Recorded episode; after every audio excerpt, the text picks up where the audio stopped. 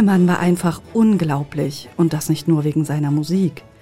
Telemann war zudem ein ausgesprochen kreativer Geschäftsmann, gründet einen eigenen Verlag, vertreibt als erster Musiker überhaupt Konzertkarten, schreibt unermüdlich neue Werke, kultiviert im Alter seltene Pflanzen in seinem Garten vor den Toren der Stadt Hamburg und er ist hochbetagt alleinerziehender Großvater.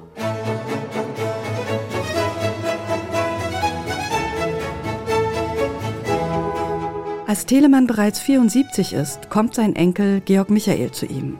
Seine Eltern sind gestorben. Der Komponist nimmt den siebenjährigen Jungen also bei sich auf. Und, na klar, er wird zum Spezialisten rund um Musik. Sein Großvater bringt ihm das Cembalo und Orgelspielen bei, das Komponieren auch und auch das Kopieren von Noten. Seitenweise schreibt der Junge die Werke seines Großvaters ab, der immer schlechter sehen kann.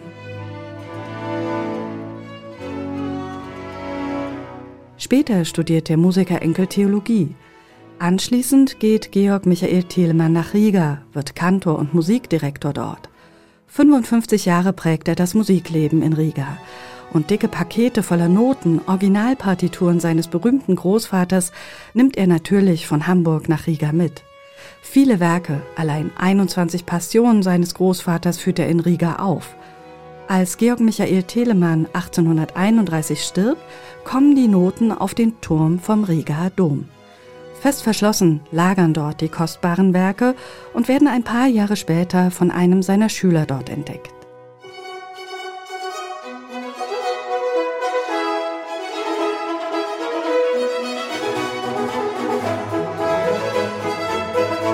Heute lagern diese Werke zu weiten Teilen in Berlin in der Staatsbibliothek. Im Booklet der aktuellen CD von La Stazione Frankfurt werden diese Stücke als musikalische Wunderkammer bezeichnet und das aus gutem Grund. Denn diese Sammlung ist ungemein vielfältig. Da gibt es eine ganze Reihe Sinfonien, Divertimenti und Ouvertüren, reizvolle Stücke in unterschiedlichen Besetzungen, wie diese Ouvertüren-Suite für drei Trompeten, Pauken und Streicher.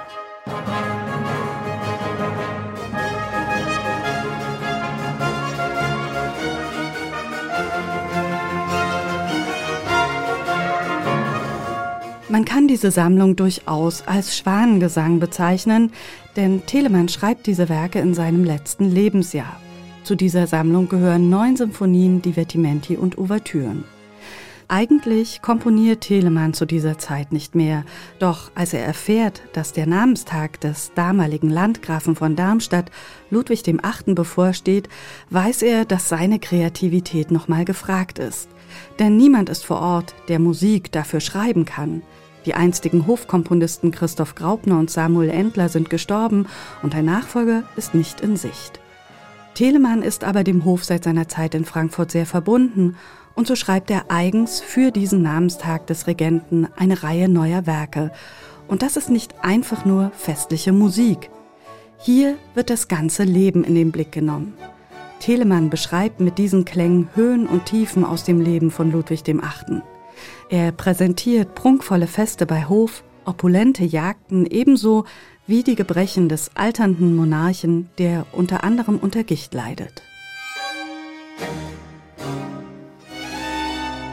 Zwei Stunden Musik haben das Barockensemble La Stagione Frankfurt nun eingespielt mit diesen letzten Werken von Telemann für den Hof in Darmstadt. Spezialisiert auf die Musik des Komponisten sind die Musikerinnen und Musiker seit vielen Jahren unter ihrem Gründer Michael Schneider. Und mit dieser Aufnahme beweisen sie wieder einmal ihre exzellente Expertise für die Musik des Komponisten. Mit einem tollen Ensembleklang, vielen Details wie Verzierungen und einer hörbaren Freude am Spielen öffnen sie diese musikalische Wunderkammer.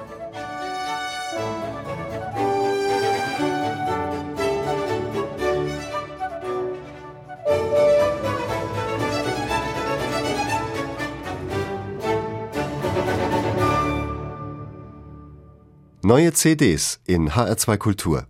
Weitere Rezensionen auf hr2.de